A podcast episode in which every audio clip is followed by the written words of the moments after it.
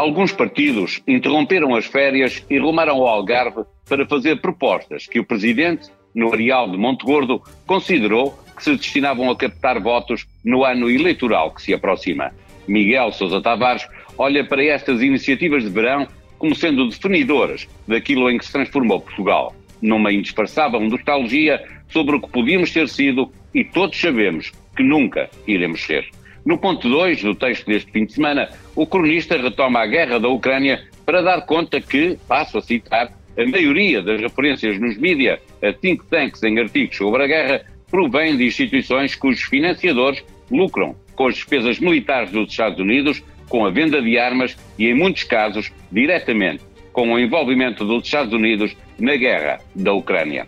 Eu sou o Paulo Baldaia, a sonoplastia deste episódio é de Salomé Rita.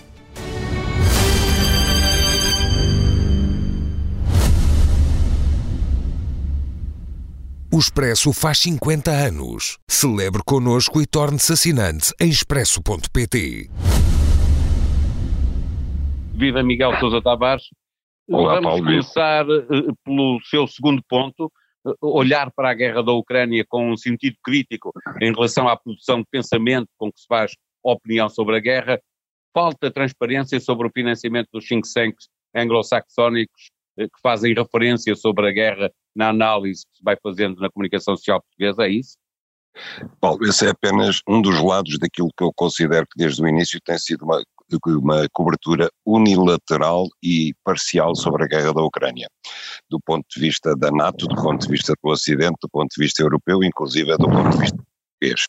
Acho que a informação tem estado distorcida e, em grande parte porque, de facto, os, os, os pensadores, analistas internacionais muitos deles estão ligados a think tanks. O que eu faço agora é citar um estudo que saiu nos Estados Unidos, de uma instituição prestigiada americana, que diz que os 10 maiores think tanks americanos ligados à defesa e à política externa, todos eles, os 10 maiores, todos financiados por indústrias da defesa americanas, indústrias públicas e privadas. Isso significa que as opiniões não são livres, obviamente. Significa que as pessoas que produzem aquelas opiniões dentro desses think tanks, ao produzirem informações favoráveis à guerra da Ucrânia, sabem que estão diretamente a contribuir para o envolvimento dos Estados Unidos na guerra e para a venda de armas dos Estados Unidos à Ucrânia. Portanto, os seus financiadores lucram com as opiniões deles e as opiniões deles servem os financiadores desses think tanks. Ou seja, não estamos perante opiniões livres.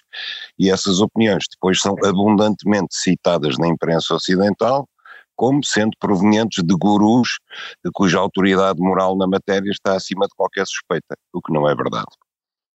E isso significa então que além de, de, de falta de transparência, mesmo que inadvertidamente, a maioria da, da opinião que vai circulando na imprensa anglo-saxónica é, é, é, ela própria adulterada pela necessidade do negócio que se vai fazendo à volta das armas nesta guerra?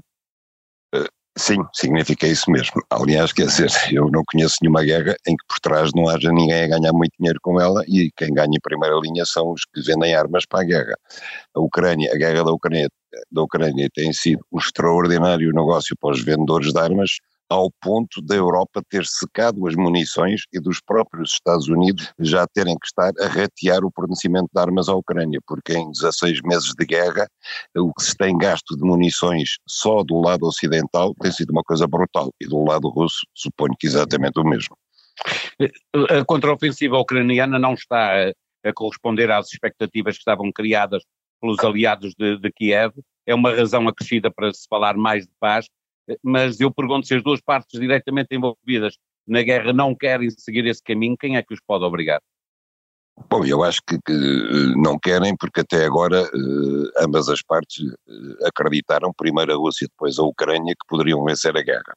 A partir do momento em que a guerra chega a um impasse, é óbvio que a palavra paz vai começar a ser, eh, se não falada, pelo menos meditada por ambos os lados. E então aí é preciso que apareçam interlocutores terceiros que consigam mediar entre as partes e fazer ver que a continuação da guerra não interessa rigorosamente a ninguém. Esse papel deveria caber à Europa, não apenas porque uh, a guerra se trava na Europa, não apenas porque tem, historicamente, uh, intermediária entre os Estados Unidos e a Rússia, e isto é uma guerra entre os Estados Unidos e a Rússia por interposta a Ucrânia, mas também porque a Europa é quem está a ser mais prejudicado economicamente com esta guerra. Miguel, mudemos de assunto. O tema principal eh, do seu texto esta semana, a descida até ao Algarve de vários dirigentes partidários.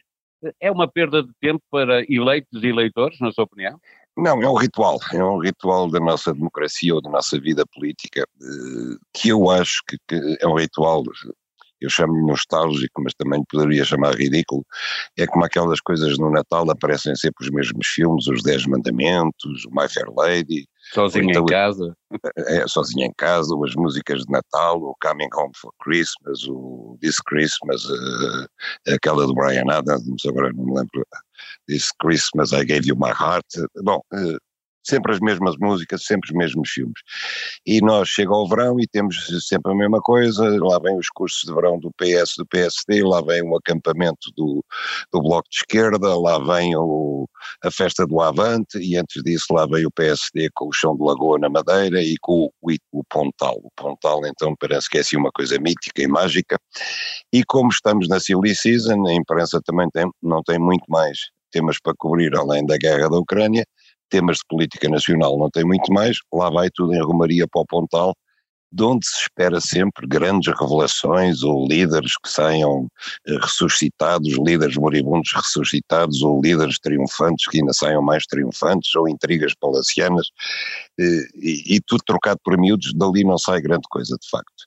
E já houve pontais míticos nos tempos de Cavaco Silva, eh, aquilo era, era, era quase uma, uma romaria dos fiéis de Cavaco Silva para serem entronizados e que não estava lá estava arrumado. Agora, eh, eh, é uma coisa um bocado triste, a gente olha para o pessoal do PSD que lá está e aquilo é, é, é uma romaria dos que restam, dos tristes, é, é uma coisa muito, muito pouca, muito pouquinha, não só de, de, frequência, mas também de ideias, de projetos, que este ano limitaram-se a propor, no fundo, uma, uma, uma descida da IRS e foi tudo o que o Pontal deu. E... Eh, sobre isso, sobre o que Montenegro uh, defende, uh, uh, o Miguel diz, e passa a citar, já que estava no Algarve, podia ter falado do resto, se não do país, pelo menos da região, a falta de água, a falta de médicos, a falta de mão de obra em todos os setores, a escalada de preços a afetar o turismo que temos. Acha que é simplista o discurso político do principal partido da oposição?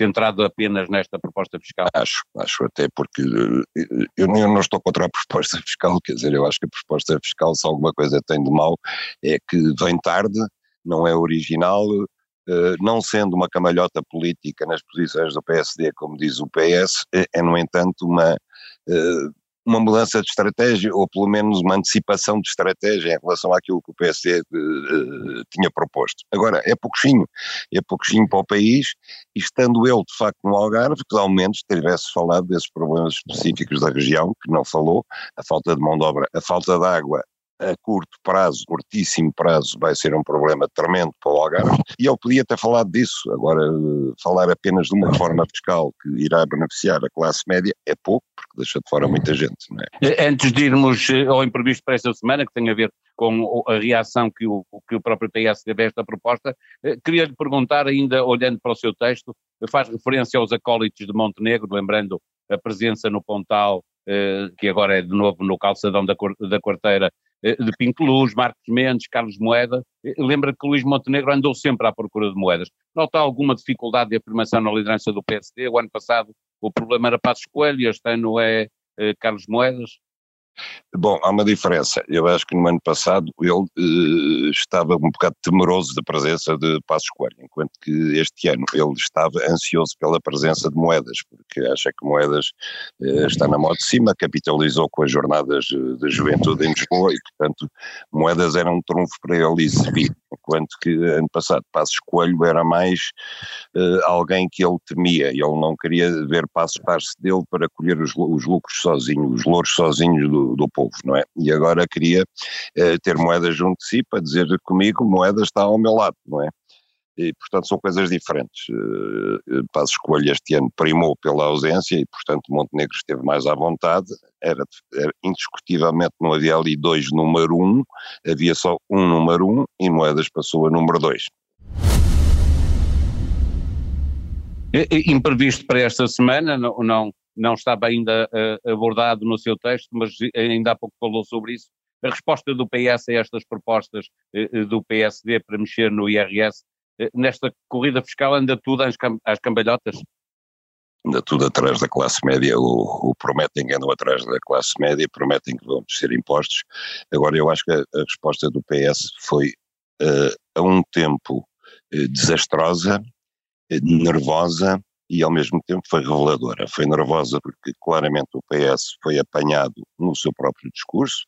Eh, o PS anda há muito tempo a dizer que está preocupado com a classe média, que vai descer impostos e tudo, e não desce impostos, não só não os desce, como longe da sua da sua ideia de ter os impostos extraordinários que nós temos desde o tempo da Troika, que eram provisórios, eu lembro apenas dois, o adicional sobre o IRS, o adicional de solidariedade, que recai sobre os dois, os dois principais escalões do IRS, e o célebre, e o célebre imposto mortágua, que é um adicional ao IMI, absolutamente eh, disparatado, não é? E que continua lá e vai lá ficar para sempre. Eh, mas eh, além de, de, de, do PS demorar a descer de facto o IRS, e, e, atenção que o PS nem sequer adaptou, o governo nem sequer adaptou os escalões de IRS à inflação, o que quer dizer que de facto subiu o IRS, porque os escalões se não sobem juntamente com a inflação, Estão, o imposto está a subir, como é lógico, eh, não baniu os impostos extraordinários do tempo da Troika, que eram para ser provisórios, mas a reação do PS tem uma coisa muito reveladora. É que uh, o PS veio dizer que, ao contrário do que diz o PSD, sendo verdade que o governo tem colhido um excedente orçamental, um excedente de receitas por via da inflação, 4,6 mil milhões de euros, o governo também o tem distribuído. Portanto, o governo não tem ficado com o dinheiro para ele, o governo tem distribuído.